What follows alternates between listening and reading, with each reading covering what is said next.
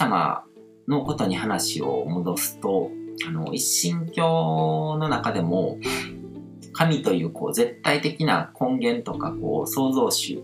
への捉え方って同じ神教の中でも結構違うんですよね。うん、一神教っていうのはこうユダヤ教が発祥になってて、当時こう、あの、多神教だったんですね。この世の全てのもののこう根源があるとかじゃなくて、あのいろいろこう目に見える事象、自然とかそういう火の、火があったらこう火を信仰して火を火の神様っていうものを想像上に作り出したりとか、こう、嵐の神様とか、雷の神様とか、うん、風の神様とかみたいな感じでいろんなものをこう外伝化してこう自然現象とかそういうものとかを崇拝するっていうあの原始的な宗教ですね。アニアニミズムっていうのがあったんですけどもその中からあのユダヤ人というなんかこうすごいまあ、キレッキレの、なんか今まで人、今までの人が考えたこともないようなことを考える人たちが出てきて、で、それが、その中でこう、一神教っていう、こう、すべてのものの根源っていうでのこう神っていう概念を作り出したわけですね。で、そのユダヤ教の中でのこう神っていうのはすごく厳しいっていうイメージなんですね。で、それはどういうところに現れてるかっていうと、ユダヤ教っていうのはこう神と契約するっていうところがこう、あの、メインの考え方になってて、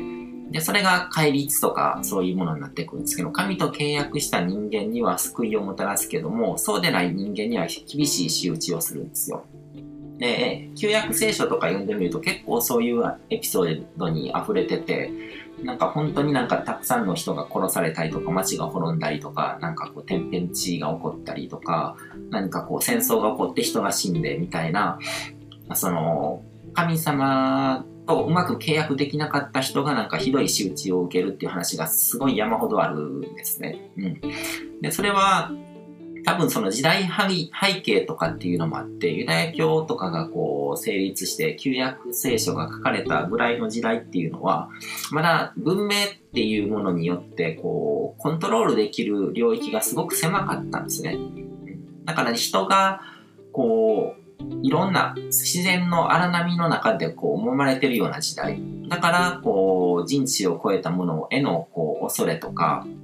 不信とか、うん、そういうものが強くて、だから人にとって神っていうのは厳しくて恐れるべき存在だったと思うんですよ。でそれがすごく反映されてると思うんですね。ユダヤ教のこう聖典である旧約聖書とか、そのユダヤ人の思想っていうものにも。うんだから厳しい戒律があって、それを守ることによって人は神と契約して、豊かさとか幸せとか、人生で手に入れたいものをこう与えられるっていう、そういう感じの世界観なんですね。うん。で、それに対して、あのキリスト教っていうのは、こう、ユダヤのそういう厳しい戒律とか、そういうものへの反動の中から生まれてきたもので、で、神イコール愛っていうあの、考え方を持ち込んでるんですね。なんか厳しいっていうんじゃなくて、こう、すごく優しい父親とか、こう、親のような存在。で、その、戒律、当時、その、ユダヤ社会の中で、あの、戒律を守れない人っていうのが、こう、社会的な、こう、仮想に存在してたわけですね。こう、あの、いろんな人がいると思うんですけども、こう、あの、囚人だったりとか、罪を犯した人だったりとか、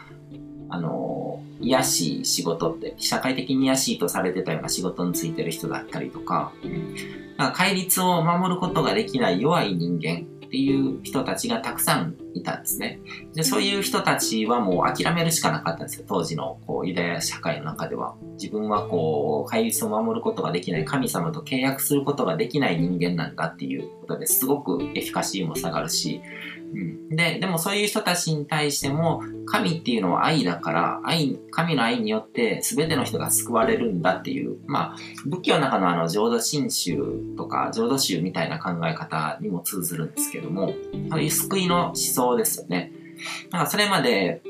あの、ユダヤ教の中では戒律をしっかり守った人だけが救われるとか、うん、そういうメシア思想みたいなものがあったんですけども、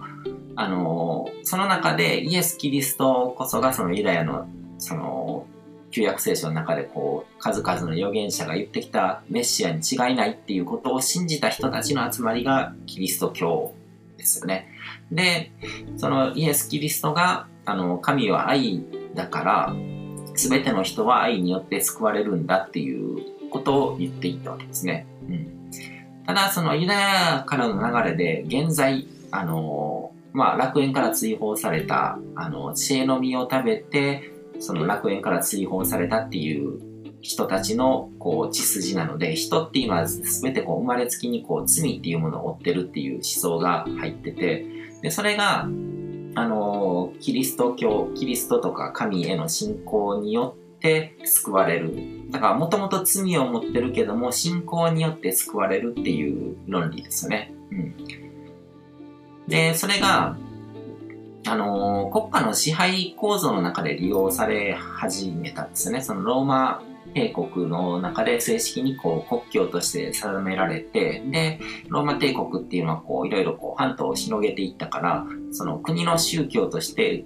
ローマ帝国のこう半島に入った国に対してこうキリスト教を押し付けるというか、こう信仰させるっていうことをしていったと。で、その宗教のその信仰の力っていうのはこう民衆をコントロールするというか、こう支配構造を築くのにすごくあの都合が良かったんですね。あの神っていうものがあって、それに権威をもらえば、その人が人を支配するっていうことの、こう、正当性というか、こう、理由付けになるわけですよね。うん。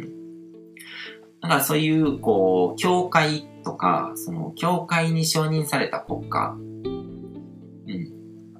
への、こう、権、権威っていうのが高まっていって、で、まあ、本質的な部分からだんだんとこうずれ始めたわけですね。で、その、そこへまた反動が起こって、こう、プロ、プロテスタントっていうものが生まれてきて、うん、カトリックっていう、もともとそもそものこう、キリスト教の流れっていうのは、教会の権威っていうのがすごく強くなってて、うん、その、神のルールとか聖書に書かれてることとかよりも、その、教会の法王とか、教皇とかが言うようなこととかの方が大事みたいな感じになってたけども、いやいやそうじゃないと、キリスト教の本当の本質っていうのは聖書に書かれてることなんだっていうことを言い出したのが、まあ、プロテスタントですね。うん。だから、まあ、キリスト教を信じてる人とかにとっても、こう、一神教を信じてる人にとっては、あの、経典まあ、経典の民っていうんですけども、旧約聖書とか、新約聖書とか、あと、まあ、イスラム教っていうのも、こう、経典の民なので、あの、コーランとか、クルアーンですよね。そ、そこに書かれてることっていうのは神の言葉なんですよ。神自体を信仰してるわけじゃなくて、神の言葉が残されたその経典の教えに従うっていうことをしてるわけですね。うん。で、プロテスタントっていうのは、こう、神と人との関係っていうのはあくまでこう個人的なもので、その間に教会とか国みたいなそういう権威的な人が作ったようなものは一切入らなくていい。入る必要はない。うん、だから、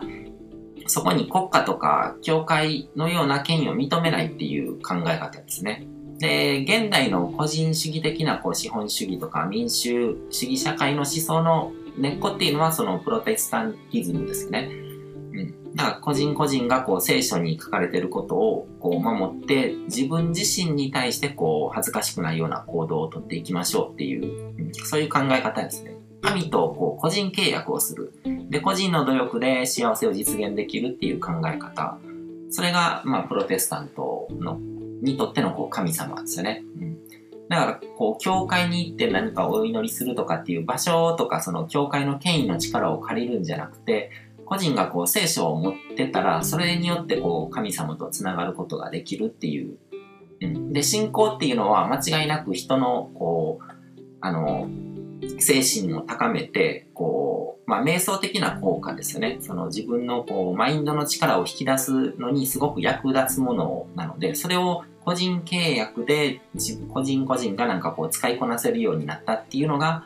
あのプロテスタントの人たちですね。だから、西洋の諸国の中でもプロテスタントを信仰している国っていうのはすごく国力が強くなるんですね。そうなると、こう、個人のマインドの力を使いこなせる人の数が増えるので、だから国としてもすごく強い、あの国家になっていくっていう感じですね。うん。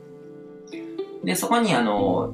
まあ、ユダヤ教へのこう先祖返りみたいなところもあって、ユダヤもそうやってこう、神との契約っていうので戒律を守ることによって自分を律して、で、自分のマインドの力を引き出すっていうことをしてるから、だからユダヤ人ってすごくお金持ちの人とか成功する人が多いんですけども、ユダヤ人はさらにそのユダヤコネクションっていうので、もともとこう国を失って放浪する人たちの集まりだったので、国境とかを越えてユダヤの神を信仰してるとか、ユダヤ人っていうことによってこう、つながる、こう、あの、つながりっていうコネクションっていうのがあって、でそれも利用するから、あの、すごく成功する人が出やすいのかなっていうイメージですね。で、えっ、ー、と、イスラムの神なんですけども、イスラムにはもともとこう、共同体っていう理念が入ってるんですね。であのもともとはこう、アラビア半島とかのこう、地域的な宗教だったんですね。アラビア半島の厳しい風土の中で砂漠が砂漠しかないような暑暑い、昼間はすごく暑いし、で、夜はなんかもう死の大地になってしまうような、そういう厳しい風土の中で、人々が平和的に幸せにこう暮らすための知恵っていうのが集められたのが、こう、イスラムのそもそもの教えの中に入ってるわけですね。うん、で、あのー、アラーの神、イスラムのこうクルアーンとかに出てくるような神様っていうのは、キリスト教の神ほどもこう、ウェットじゃないというか、あの、キリスト教の神様っていうのは結構擬人化されてて、イエス・キリストの優しさとかそういうものが神の象徴みたいなものになってて、うん、で、人格を持ってるようなイメージなんですよね。うん、でも、アラーの神っていうのはそういうものよりもこう、もっと絶対的な存在ですよね。偶像崇拝とかも禁じてるし、こう、神っていうのは人の形を取らないっていうイメージなんですよ。うん、概念的なもので、で、ユダヤ教みたいな厳しさっていうのともまたちょっと違うんですよね。で、その、戒律は厳しい、いろいろあるけども、それはあの、神との契約とかそういうイメージじゃなくて、その共同体が平和に暮らしていくための共通のルールっていうものなんですね。うん。で、神のイメージとして、こう、人が抗うことのできないもの、こう、人を、こう、キリスト教ほどこう身近な存在とかじゃなくて、でもこう絶対的な存在で、だから神のおぼし飯っていう考え方をするんですけども、何か起こったりとかしても、なんか自分のこう力でどうにもならないことに対して神のおぼし飯だっていうふうに受け入れるっていう習慣を持ってるんですけども、で、まあ、厳しい環境で生きてる人たちにとっては必ずしも悪い考え方ではないと思うんですね。うん。だから共同体っていうもので、こう、あの、イスラム教っていうのは見ていく必要があるのかなと思ってて、そこに住んでる人たちが、こう、平和的で、こう、モラルをちゃんと、こう、秩序が保たれたような、こう、コミュニティを築くために必要なルールなんですね。